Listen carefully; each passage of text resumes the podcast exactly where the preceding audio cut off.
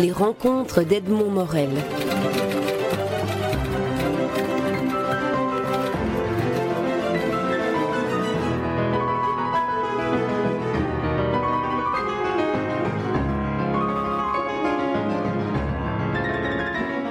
André Versailles, euh, vous êtes un, éditeur et vous êtes un, éditeur qui, donnait l'occasion à, vos visiteurs, à vos lecteurs, d'entrer à la fois dans une bibliothèque, dans une librairie, dans une agence de voyage, dans une université, dans une, dans, une, dans une machine à explorer le temps. Donc c'est un, une sorte de, miracle permanent que, que, vous ouvrez aux auditeurs. Alors on va passer en revue. Maison d'édition, d'abord des livres. C'était votre métier d'origine avec les éditions complexes. Mhm. euh, puis vous avez relancé une maison d'édition, vous êtes un jeune éditeur.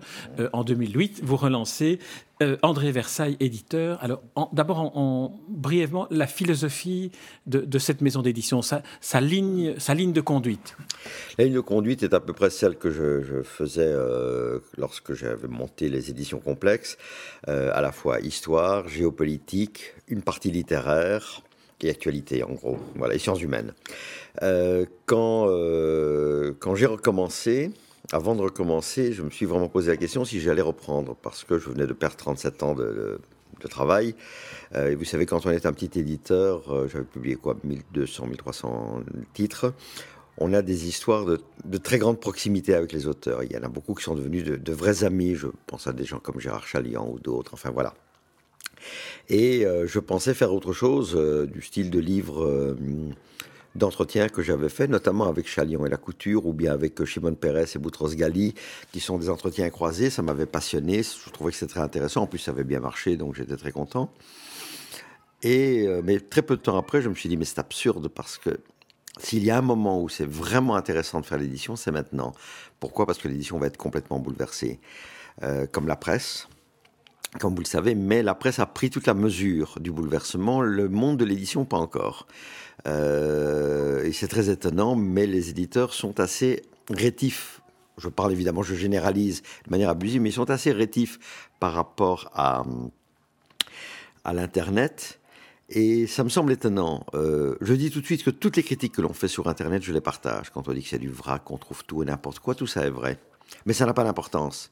Ce qui est important, c'est pas Internet aujourd'hui, c'est Internet dans dix ans. Euh, on compare généralement Internet, on dit que c'est une révolution comme Gutenberg. Je pense que c'est beaucoup plus important que Gutenberg. Gutenberg n'a pas inventé quelque chose, il a perfectionné un modèle, et c'est formidable, ça a permis une meilleure diffusion du livre. Mais on lit un livre imprimé par Gutenberg comme on lisait un livre, un incunable avant. Ça n'a pas changé le mode de lecture, le mode d'appréhension du savoir n'a pas changé. Pour moi, euh, Internet, c'est la radio. Pour la première fois, quand la radio est née, on a reçu l'information et la culture par les oreilles et plus par les yeux. Et c'est un bouleversement extraordinaire, parce qu'il y a plein de choses qu'on a pu mettre à la radio qui ne pouvaient évidemment pas se mettre ni dans un journal ni dans un livre. Vous êtes bien placé pour le savoir.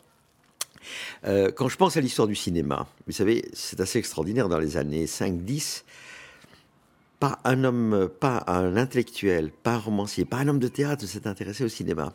Et tout ce qu'il disait là aussi était le bon sens même, que c'était c'était un art de forain, que, c'était des bêtises, on voyait des trains arriver, mais quel, quel intérêt, oui, l'image bougeait, et puis, et puis quoi? Ce sont des saltimbanques qui ont vu, mais qui ont vu à 10 ans de distance, à 15 ans de distance, l'extraordinaire potentiel qu'avait euh, cet art forain, comme il disait. Et ils ont inventé, évidemment, ce qu'on appelle euh, le, septième art, et, qui est extraordinaire. Donc, moi, je pense qu'aujourd'hui, il y a un enjeu culturel très important euh, avec Internet. Alors, pour dire d'abord les choses, moi, je suis vraiment un animal du livre du livre, du livre papier, de l'antiquariat, du livre dédicacé. Donc j'aime ça. Et en culture, je suis plus réactionnaire que Finkielkraut. Je trouve que la culture est essentielle. Après le pain, c'est la culture. Parce que des gens qui n'ont pas de culture n'ont pas de structure et donc se débrouillent beaucoup moins bien dans la vie. Bon, on va pas développer ça parce que ça nous amènerait beaucoup plus loin. par contre, développons quand même un point qui est le point livre.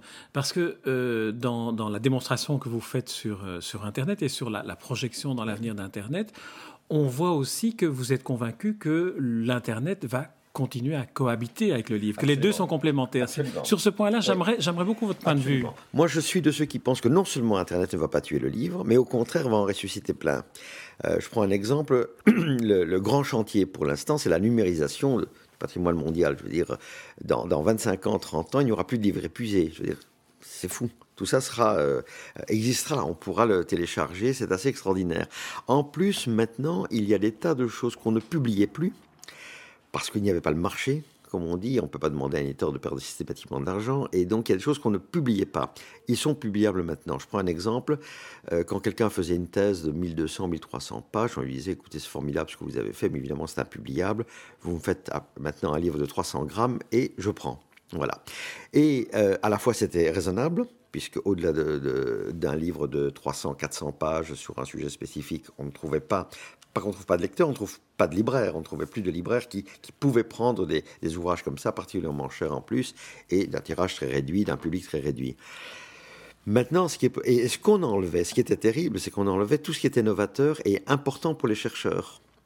Euh, qui étaient les notes, qui étaient les bibliographies, qui étaient les, annexes, etc. Maintenant, moi, ce que je peux faire avec des, auteurs, et ce que je fais, les premiers titres vont sortir à partir de la rentrée, c'est qu'on fait un double contrat. On fait un contrat, effectivement, pour un ouvrage, entre guillemets, pour personne normale, c'est-à-dire qui, n'a pas besoin de 80 pages de bibliographie, qui n'a pas besoin de 1200 pages, mais on, prend vraiment la substantifique de, de la thèse et on en fait un livre. Mais la thèse n'est pas perdue parce qu'elle, on la vend sur Internet, complète, et en plus avec des textes préparatoires, avec plus d'annexes éventuellement, des annexes audiovisuelles si on en a, en plus. Donc il y a quelque chose que l'on peut faire c'est-à-dire donc ça va ressusciter, on va pouvoir mettre à la disposition du public des choses auxquels ils n'avaient pas mmh. accès, euh, comme des fonds également d'archives, etc. Tout ça, c'est quelque chose qui est en train de se, mettre en place, et c'est fabuleux. Je veux dire, on découvre un continent. On découvre un continent qui est à la fois une jungle, comme tous les continents qu'on a découverts au, fur et à mesure, mais avec une richesse incroyable. Revenons, revenons encore un instant au, livre-livre et à, disons, un peu à, l'historique de André Versailles, éditeur. Le, le fonds que vous aviez constitué avec les éditions complexes euh, subsiste sous la forme des, liens très étroits que vous avez conservés avec les, avec les auteurs qui euh, maintenant continuent à écrire pour vous. Est-ce que vous voyez chez eux, chez les auteurs, une approche différente liée à Internet? C'est très très variable. C'est très variable parce que je fais partie de la confrérie la plus conservatrice qui soit, intellectuelle et de gauche. On ne peut pas être beaucoup plus conservateur que ça. Et ce sont tous mes amis. Bon, alors il y en a qui... Euh... Mais cela dit, c'était mon cas. Moi, il y a 5-6 ans, j'écrivais à Internet comme on écrit Hinterland avec H euh, aspiré. Quoi. Donc, euh, donc je ne me moque pas des gens. Mais en même temps, une fois que vous avez découvert quelque chose, vous avez envie de faire partager en disant, mais regarde, c'est quand même incroyable. Puis vous allez sur Internet et vous montrez tout ce que vous, tout ce qu'on peut trouver. Alors, c'est variable d'un auteur à l'autre. Il y en a qui n'en entendent pas parler parce que c'est pas leur truc et il faut pas les embêter. C'est comme ça. Et puis c'est leur droit. Euh, et puis d'autres, au contraire, qui sont intéressés à aller plus loin. Euh, on vient de monter une collection qui s'appelle les abécédaires du voyageur. En deux mots, ce sont, comme le nom l'indique, des, des abécédaires. Et donc, prenons l'Inde, par exemple. Alors, vous avez Gandhi, vous avez Intouchable, bon, vous avez toute une série d'entrées. Euh, et ces mêmes entrées se trouvent sur Internet. Il y a un site compagnon. Alors, évidemment, vous n'avez pas le texte que vous avez dans le livre, sinon ça ne servira à rien. Vous avez uniquement le, chapeau qui fait cinq lignes. Et à partir de là, il y a des photos, des films et une série de liens, environ 10-12 par, euh, par entrée. Donc sur un livre, pour un livre, vous avez environ 1300 entrées euh, par bouquin, euh, pardon, lien, excusez-moi, lien par livre, ce qui est considérable. C'est-à-dire, on fait le travail de dire, c'est pas la peine de chercher d'autres choses. Nous avons, pour vous, nous avons mis euh, vous avez ici l'ensemble des liens les plus intéressants sur l'Inde, le Congo, l'Iran, enfin, euh, généralement en français essentiellement, puis en anglais. Euh, ce qui est merveilleux avec cette collection-là, donc je rappelle le, titre, Les abécédaires du voyageur, c'est que non seulement le voyageur a un, document papier sous forme, sous forme de guide, mais en plus, il peut et préparer son voyage et comprendre ce qu'il voit lorsqu'il y est et en, retirer des enseignements par la suite. Donc, on, est vraiment dans ce que j'appelais cette, cette, machine à explorer la connaissance d'une certaine manière. Absolument. Et ça, c'est bon, c'est une première tentative de poursuivre le travail éditorial par d'autres moyens, pour paraphraser un peu Clausewitz, euh, c'est-à-dire suivre le, poursuivre le travail sur, euh, sur Internet. Et en plus, l'idée, c'est évidemment des mises à jour et des poursuites. Vous savez, il y a aussi quelque chose qui est très intéressant euh, dans, un site, c'est qu'un site n'est jamais terminé. Il est toujours en construction. Alors, euh, vous savez, Flaubert disait, c'est le fil qui fait le collier, pas les perles. Et il a raison dans le roman et dans le livre en général. C'est-à-dire quand on fait un livre, à un moment donné, il y a des choses que l'on supprime, que l'on ne met pas euh, dans le livre parce que c'est un peu loin du sujet. Et donc ça donnerait un livre un peu informe. Donc on, on se tient à quelque chose de très rigoureux. Sur Internet, on peut ne pas avoir de fil et avoir un sac de perles en le disant en disant écoutez, ça vous intéresse, voilà un petit peu autour de cette question des choses qui peuvent vous intéresser. Donc on n'est pas lié uniquement au livre, mais on réfléchit en termes de public. Est-ce que le public peut être intéressé par ça? Tiens, oui, c'est n'est pas tout à fait le sujet, mais ça va sûrement l'intéresser, donc on le met. Et rien n'empêche un mois après d'ajouter des choses, deux mois après d'enrichir ce qu'on ne peut évidemment pas faire avec un livre, donc par définition quoi.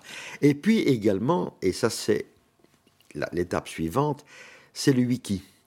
C'est-à-dire que mon ami Assouline n'arrête pas de dire du mal de, de Wikipédia. Et, par contre, votre ami Michel Serres en dit beaucoup de bien. Mais je pense, là aussi. Ah, je ne sais pas si c'est votre ami, mais en tout cas, Michel, Serres, Michel Serres en dit, lui, beaucoup de bien. Hein. Oui, ce qui est extraordinaire, c'est l'idée. Alors, que cette idée, que le traitement soit très imparfait, c'est vrai. Qu'il y ait aussi une démagogie, comme tout le monde peut participer à tout, etc. Comme le journalisme citoyen, je trouve ça idiot. Mais on va nous, apporter des, chirurgiens citoyens. Enfin, c'est absurde. Le journalisme, c'est un métier, c'est tout. Voilà. Mais ce qui est intéressant, c'est qu'on voit qu'une communauté de gens qui s'intéressent à quelque chose participe à une élaboration. Alors, il y a l'Internet, euh, pardon, Wikipédia français, mais il y a le Wikipédia euh, anglais, enfin anglo-saxon, qui est nettement meilleur. Euh, et donc, encore une fois, voyons Wikipédia dans 10 ans, ce sera nécessairement quelque chose de formidable. Donc, il faut, je pense qu'il faut partir. Il faut partir d'un budget modeste en disant on est en train d'inventer le mouvement en marchant. C'est ce que je fais. Moi, je vois toutes les, les imperfections qu'il y a au fur et à mesure. Dès qu'on fait quelque chose, je trouve que c'est formidable et qui qu'un jour après, je vois les imperfections. Mais on peut corriger, donc c'est pas grave. Parce que au fur et à mesure, c'est quelque chose qui est infini. Enfin, on est dans le monde de, Borges, quoi. Et, ça, je trouve que c'est une gymnastique extraordinaire. Vous savez que pendant 37 ans, j'utilisais la même la culture que j'avais acquise la première année, je continuais à, à utiliser. Maintenant, ce que je sais que j'apprends aujourd'hui, dans trois ans, dans quatre ans, ne me sert à rien, parce que ça aura changé. Et ça, ça vous oblige à être constamment sur le qui-vive et de réfléchir à un monde qui évolue énormément. Et ce monde, cette évolution technologique, elle est absolument parallèle aussi au monde géopolitique dans lequel on vit. Vous savez, aujourd'hui, Dieu sait si Raymond Aron a été un guide précieux Aujourd'hui, c'est un monde qui n'existe plus. Et nous sommes en train, en sciences politiques, en géopolitique, à inventer, à chercher d'inventer, à essayer de comprendre la manière dont le monde est en train de se reformer. Eh bien, on a le pendant de cela sur Internet. Et ça, je trouve que c'est un chantier extraordinaire. Et l'idée de participer à ce chantier, à un niveau évidemment infinitésimal, ça va de soi, mais participer à ça, je trouve que c'est un, ça rend le métier encore plus passionnant qu'avant. Voilà. On sent effectivement, comme, comme, vous le disiez et comme je le confirmais, que vous êtes vraiment un jeune éditeur avec tout l'enthousiasme que, que, cela, que cela, que cela. Non, pas infantile, pas infantile, mais, mais Alors j'aimerais bien, on va essayer d'être un petit peu systématique pour la, pour la suite de l'entretien, parce qu'il y a tellement de choses dont j'aimerais vous entendre parler que, que, je, ne peux, je ne peux pas vous laisser mener le, le, le fil de la discussion jusqu'au bout. Les abécédaires du voyageur, on en a parlé. Il y a un, un chapitre littérature, euh, littérature générale dans, votre collection. Et sur Internet et sur euh, le format livre, ce sont cette petite collection des, des, des, ouvrages à s'offrir en partage. Alors là, l'idée est absolument extraordinaire. Ce sont des textes ou inédits ou oubliés qui sont présentés par des passionnés de ces textes-là. Exactement, l'idée c'est le partage. En fait, euh, je suis un passionné de géopolitique, d'histoire, mais ce qui me fait vivre, c'est la littérature, c'est clair. Et c'est la littérature classique en plus. Euh, j'aime les classiques, euh, je pense qu'il y a des choses qui sont extraordinairement structurantes, encore une fois, chez les, classiques. Et donc l'idée, bon, arrivé à un certain moment dans la vie, on a accumulé pas mal de lectures, en fait, en tout cas c'est mon cas, et j'ai envie aussi de j'ai envie d'avoir ce côté de, partage. Alors, ce sont des ouvrages courts, c'est-à-dire une centaine de pages à chaque fois. Petit format, donc on peut les emporter. On peut les emporter, ça, ça, ne prend pas de place. et alors, soit ce sont des nouvelles, par exemple, ou bien alors ce sont des parties d'œuvres. Je prends un exemple, il y a un texte que j'aime beaucoup de Chateaubriand qui s'appelle La fin de Napoléon. C'est un chapitre des Mémoires d'outre-tombe. Je sais que si je dis à quelqu'un, t'as pas lu les Mémoires d'outre-tombe, écoute, tu dois lire ça tout de suite, je te l'achète maintenant et lis-le il n'est pas sûr qu'il le commence immédiatement. Mais si je lui donne 100 pages à lire, écoute, c'était le bilan de, l'épopée napoléonienne, écrite par quelqu'un qui avait à la fois une tête politique formidable, qui connaissait bien Napoléon, et écrite dans un style qui n'est même pas nécessaire de qualifier, euh, j'ai de grandes chances qu'il le prenne avec lui et qui, à l'occasion d'un euh, moment de liberté, euh, ça lui prendra une heure, une heure, et, une heure quart à lire et et il aura goûté véritablement à Chateaubriand. Et, en plus, et en plus, l'huissier pour entrer dans ce livre-là s'appelle Max Gallo. Voilà, oui. Alors justement, à chaque fois, j'ai essayé de trouver des, bon, la plupart sont des amis, des gens qui ont la, même une envie semblable à la mienne en disant mais il faut lire ça c'est dommage que vous ne le lisiez pas parce que c'est une vraie bon ça a été le cas de Barnaby pour euh, Tocqueville Max Gallo comme vous dites. Alors des choses plus inattendues c'est Jean Daniel sur Rodin. On ne, très peu de gens savent que euh, Jean Daniel a, toujours adoré Rodin et qu'il a que jeune il aurait aimé être Rodin. Je veux dire, c'est quelque chose qu'on ne connaît pas. Moi, je le sais, il me l'avait dit il y a des années, et donc je lui ai demandé la préface à, euh, au Rilke, enfin au Rodin de Rilke.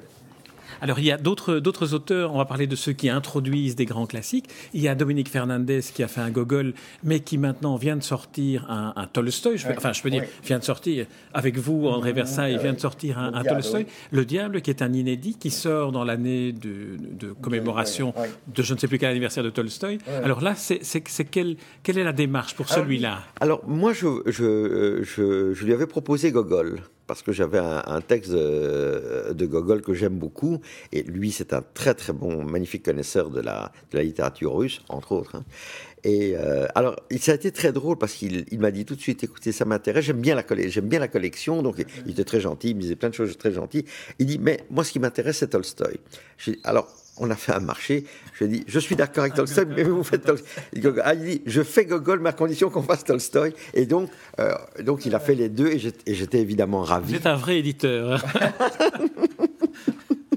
mais, mais en plus, euh, ce qui est intéressant, c'est que ça intéresse les gens les, les, préfaciers parce que ce ne sont pas des préfaces érudites. C'est-à-dire la question n'est pas. Il y a une postface après qui replace l'œuvre, dans, enfin l'ouvrage dans, ou la nouvelle dans l'œuvre générale de l'auteur euh, et qui donne des éléments euh, biographiques, etc. généralement, c'est fait par euh, Véronique Leblanc et, Bernadette Dubois. mais la, la, préface, c'est une préface de, d'amateur dans le beau sens du terme. C'est-à-dire quelqu'un qui, euh, vous auriez quelqu'un qui euh, vous invite à goûter du grand vin en disant, écoute, goûte ce, vrai Chambertin, tu verras. Alors, il y a parfois des éléments un peu, un peu surprenants. Moi, je me souviens d'avoir, d'avoir lu, je ne l'ai pas relu en cet entretien, mais José Arthur qui parle de Claudel. José Arthur, c'est euh, qu'il est doux de ne rien faire quand tout s'agite autour de vous, ou bien le, le, club, une émission de radio la nuit de, de bavardage. Et puis on voit un José Arthur inattendu. Tout à fait. Alors là aussi, les gens savent, ne savent pas, mais euh, c'est anarchiste, euh, athée, euh, etc. Et le fils d'une mère, intégriste, mais comme on l'était au 19e siècle. C'est terrible. Et ça, je le savais. Je le savais parce que je, je, le connais bien. Et les textes, les deux textes de Claudel qu'on publie sont aux antipodes du soulier de satin. Ce sont des textes tout à fait irrévérencieux. Euh, le, point de vue de Ponce Pilate euh, est, étonnant. L'histoire de Judas qui, explique qu'il est comptable de la bande et qu'il devait quand même, il devait quand même faire la comptabilité sérieusement et que tous ces gens ne savent pas de quoi ils parlent, etc. et qui le condamnent, mais vraiment sans connaissance de cause. Venant de Claudel, c'est assez extraordinaire. C'est des textes peu connus, alors que c'est bizarre parce que dans les années 50, ils ont été montés au théâtre avec Jean-Louis Barrault. Euh, ils ont été dit par Jean-Louis Barrault et c'était magnifique. Et, euh, et, donc là aussi, ce sont des choses, c'est pas inédit parce qu'on le trouve dans la Pléiade, mais euh, c'est très peu connu. Et alors les gens étaient étonnés, ils ont été alors doublement étonnés comme vous et dit quel rapport entre José Arthur et Claudel, on voit pas.